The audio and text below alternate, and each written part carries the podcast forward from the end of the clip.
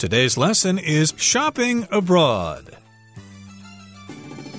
Hi, everybody. My name's Roger. And I'm Mike. And we're still shopping abroad. We are shopping in another country. To be more specific, we've got Hannah shopping in Australia. She's there on holiday and she went traveling around to see the Great Barrier Reef and uh, the Sydney Opera House and all those great sights.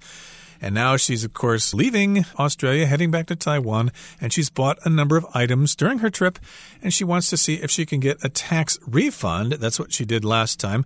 And also, she was learning about excluded goods, items that don't count for that tax refund. That's right. We learned that uh, certain types of alcohol, for example, will not give you a tax refund. And with anything you buy, if you open the packaging, you will not be able to get your tax refund. So hands off those wonderful new treats and uh, wonderful things you've bought for yourself, at least until you get home. Today, we're going to be looking at how to make a mobile payment. Very useful because a lot of people do that. I mean, I know certain people who don't even carry cash anymore. They're always using mobile payments. And then also a delivery service. So Hannah is still shopping. Hannah is still buying wonderful things. And in fact, she'll get some of them delivered to her hotel. So we're going to find out all about that coming up uh, right now. 3. Making a mobile payment. At the checkout counter of a souvenir shop, Hannah discovers she's forgotten her wallet. I'm sorry, but I just realized I've left my wallet back at the hotel. No problem. Would you like me to put these items on hold for you? Yes, please. I'll just run back to fetch my credit card. If it's easier, we accept mobile payments as well. Thanks for the reminder. I totally forgot I had a digital wallet. The display is prompting you to select a currency. Would you like to pay in Australian dollars or in your home currency? I'll choose Australian dollars. Perfect. Here's your receipt. 大家好，第一部分我们可以看到名词 souvenir，它的意思是纪念品或是伴手礼。例如，I bought a sushi magnet as a souvenir from Tokyo。我买了一个寿司磁铁作为东京的纪念品。再举一个例子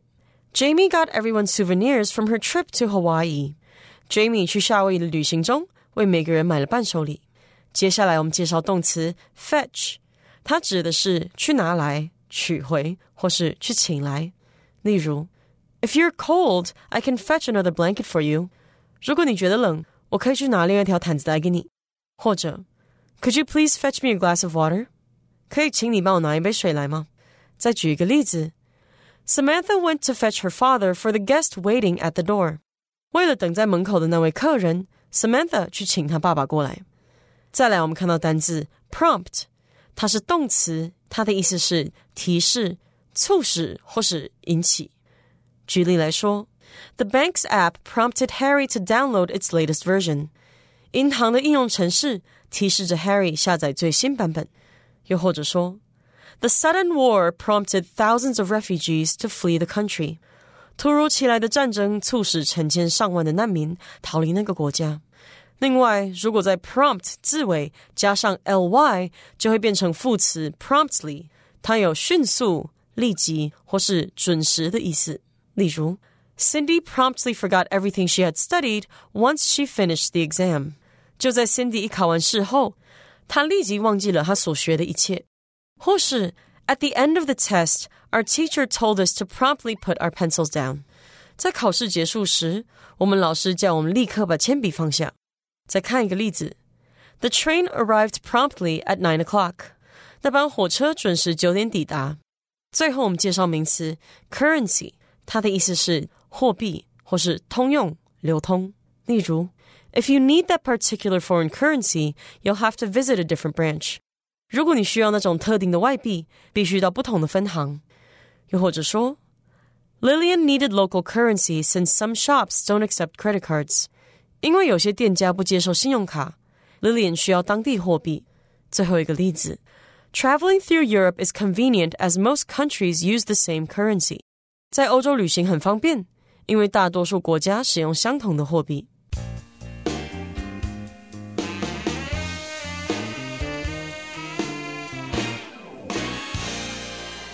Okay, let's talk about part three making a mobile payment.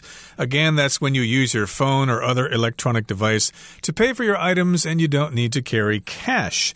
Now, at the checkout counter of a souvenir shop, Hannah discovers she's forgotten her wallet. So remember, when you buy something in a store, you need to arrange payment. So you take your items to the checkout counter. Okay, so checkout here is just where you check out. That's where the clerk is. That's where they greet you. Hello, did you find everything you wanted today? Oh, yes, I did. Thank you very much. Here's what I'd want. Oh, how would you like to pay for that? Blah, blah, blah. That's the kind of conversation you would hear at a checkout counter. But here she's at the checkout counter of a souvenir shop. A souvenir, of course, is something you buy to remember your trip. Could be postcards, could be stuffed animals or whatever, a t shirt that says, I've been to Australia. Those are some examples of souvenirs. Absolutely. A little bit of French for you. Souvenir is the French word for remember, something you buy Sounds to cool. remember a trip. And Hannah discovers, as she's paying for these wonderful souvenirs, uh oh, she's forgotten her wallet. Haven't we all done this at certain times? Especially when we're on holiday. It seems that it's hard to keep track of our belongings. So she left her wallet. Hopefully, it's just back at the hotel or something like that. But the problem is, her cash is in her wallet, and so she doesn't have any cash to pay for these things. So let's see what happens. Hannah realizes this mistake. Oh, it's kind of embarrassing. Hopefully, there's not a line of people standing behind her waiting to check out to pay for their things. But she says, I'm sorry, but I just realized I've left my wallet back at the hotel. Okay, phew, at least it's at the hotel, but that doesn't still help her. She needs money. But the clerk says, no problem. That's not a big deal. It happens. Would you like me to put these items on hold for you? So basically, I can keep these items, probably just put them under the counter, you know, right where they are working there behind the cash, and she can run back to the hotel, get her wallet, and come back. That's what they could do. They could put these items on hold. They can basically save them for her until she comes back to pay for them. The clerk could also say, Would you like me to hold these items hmm. for you? It's the same meaning. So, yes, indeed, I can keep these items for you until you come back to pay for them. And if you don't show up during the rest of the day, then we'll just put them back on the shelves and someone else can choose them and purchase them if they would like. So Hannah says, Yes, please. You can put those items on hold for me. And she says, I'll just run back to fetch my credit card. Okay, so here we've got the verb to fetch, which means to go get something and bring it back. We often use this word when we talk about dogs, not cats so much. Cats just kind of look at you. What are you throwing that stick for? I'm not going to go get that. but of course, if you throw a stick or a tennis ball, dogs will run out and fetch it. They'll get it and they'll bring it back to you happily with their tail wagging, but they won't let you take it out of their mouth so easily. They like to do those sorts of things. So, yes, she's going to go back and get her wallet, at least uh, her credit card that is inside her wallet, I assume. There you go. She'll go get something and bring it back. That's how we use fetch. We can actually even say play fetch with the dog, right? You're going to go to the park and play fetch. Throw something. Hopefully, not a credit card or a wallet. You're going to throw a ball. But Hannah will fetch her credit card. But the clerk has an idea and just sort of says to her as she turns to leave the store if it's easier, we accept mobile payments as well. All right. So, this is another option, another way for Hannah to pay. And maybe she hadn't thought of it. And the clerk thought this might be helpful if I uh, remind her or tell her this. And Hannah is thankful. Hannah says, Thanks for the reminder. Thanks for helping me remember. Thanks for pointing that out and bringing it to my attention. I totally forgot I had a digital wallet. So there you go. She has her phone with her and she has this digital wallet, a digital payment system.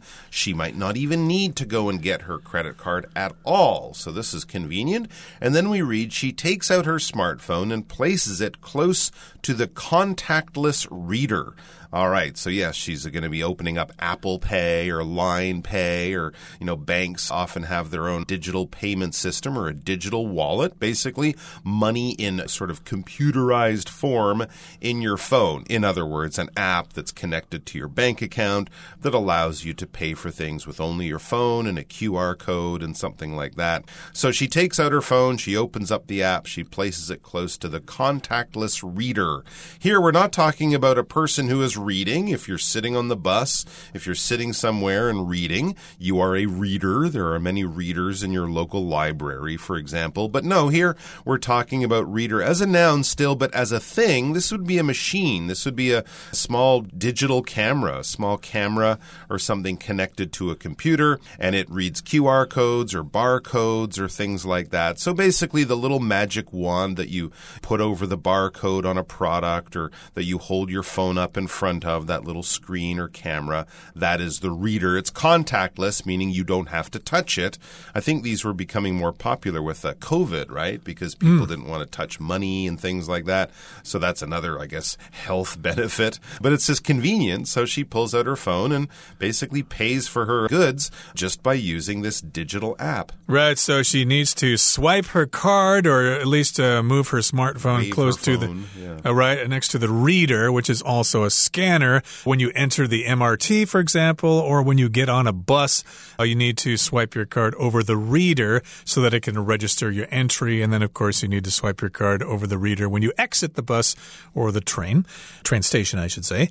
And the clerk says, well, the display is prompting you to select a currency. So here the clerk has a display that I assume Hannah cannot see. So the clerk tells Hannah that the display is prompting her to select a currency. If you prompt someone to do something, that means you ask them to do this thing, you give them some information, and you would like some kind of response. Yeah, like kind of holding your hand out when you're allowing someone to walk through a door. You're sort of saying after you, but just by using a gesture or a few words. So the display is basically inviting you to select a currency. A currency is a form of money.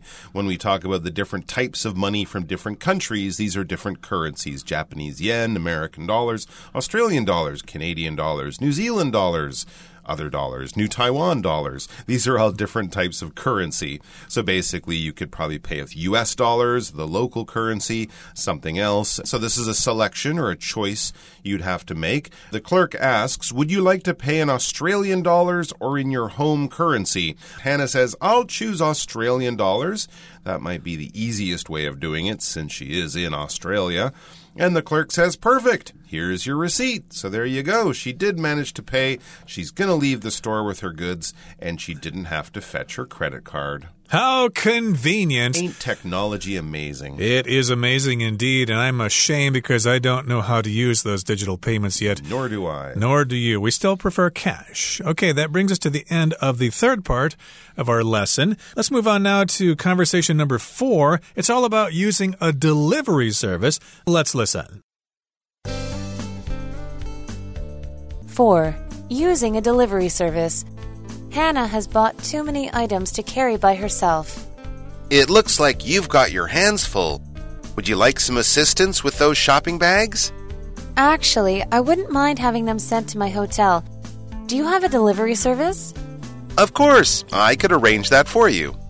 What's the delivery fee? It's free of charge with the amount you've purchased. Just fill out this form with your name and your hotel's address. Excellent. I appreciate it.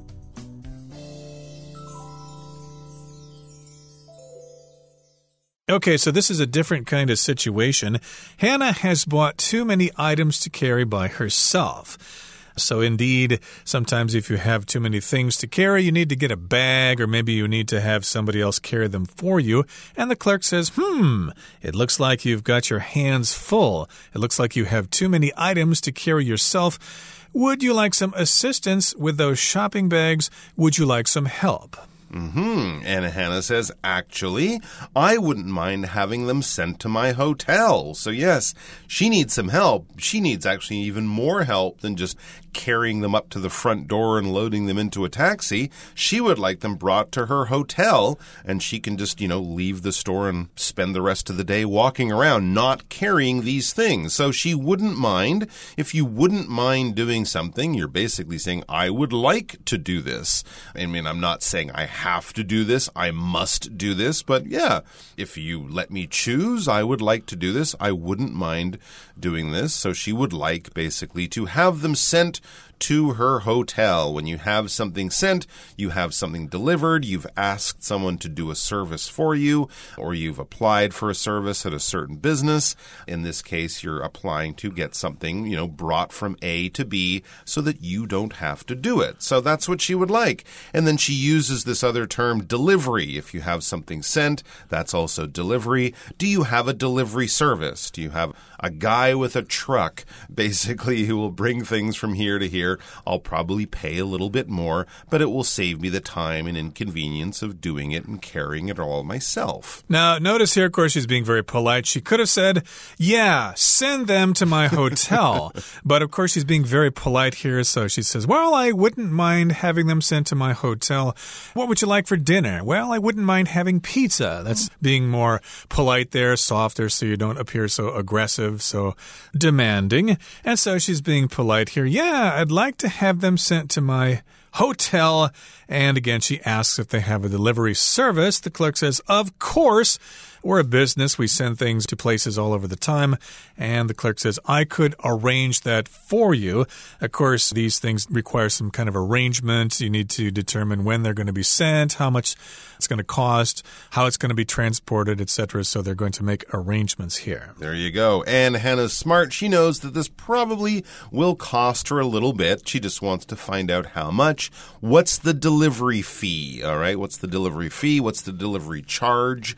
You could also say, in other words, how much more will I have to pay for this special service of having these things brought to my hotel? And the clerk says it's free of charge with the amount you've purchased. Ah, yes, I've noticed this in supermarkets often in Taiwan. If you spend more than like 2000 NT, they'll deliver it and the delivery will be free because you've spent already 2000 NT dollars. So if she bought something small and she needed it delivered, there might be a delivery fee, but I guess she's bought above this minimum amount. So with the amount that she's purchased, it's free of charge or it's free. It won't cost her anything extra because she's already spent a fair amount of money. That's very nice. Just fill out this form, the clerk says, with your name and your hotel's address.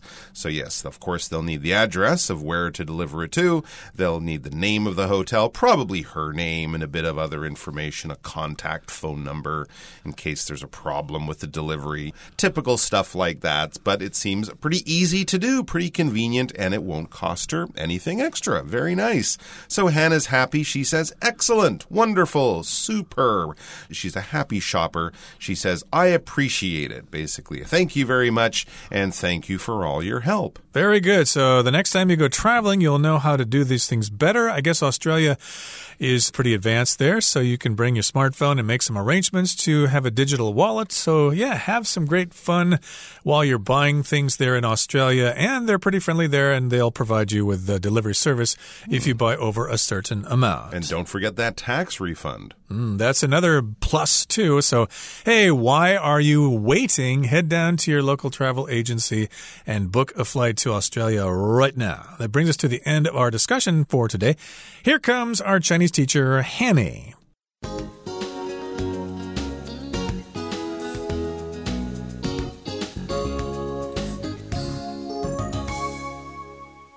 各位同学，大家好，我是 Hanny。我们来看今天的文法重点。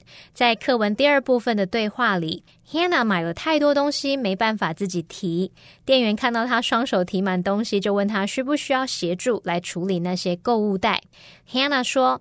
Actually, I wouldn't mind having them sent to my hotel.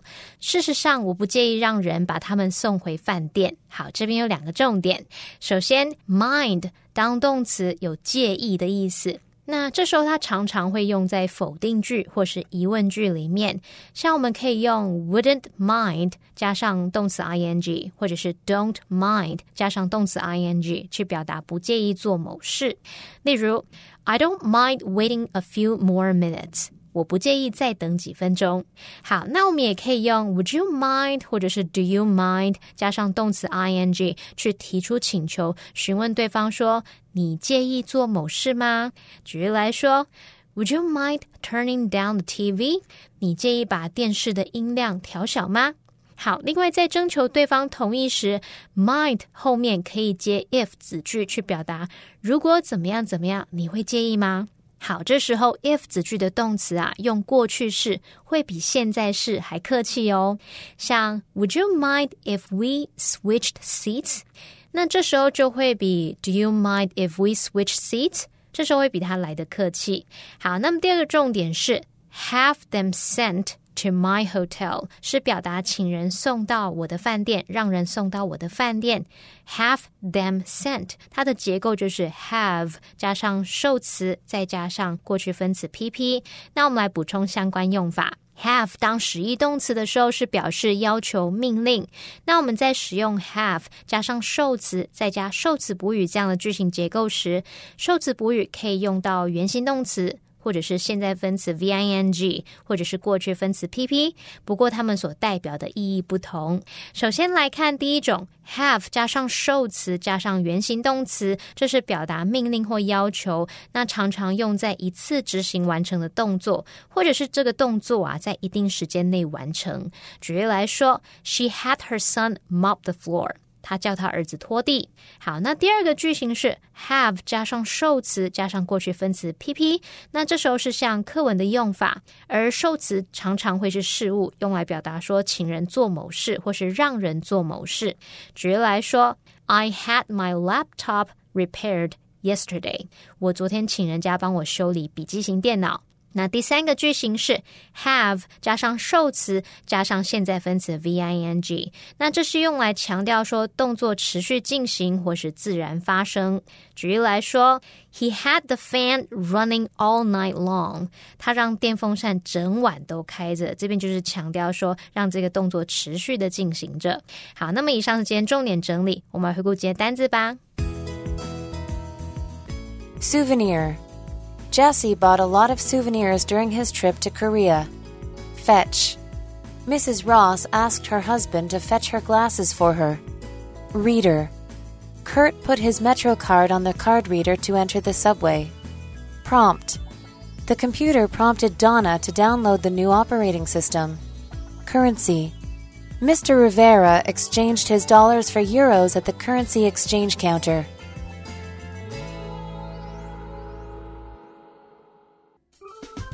Well, that brings us to the end of another edition of our program, and please make sure you join us again next time. From all of us here, I am Mike. I am Roger. See you next time.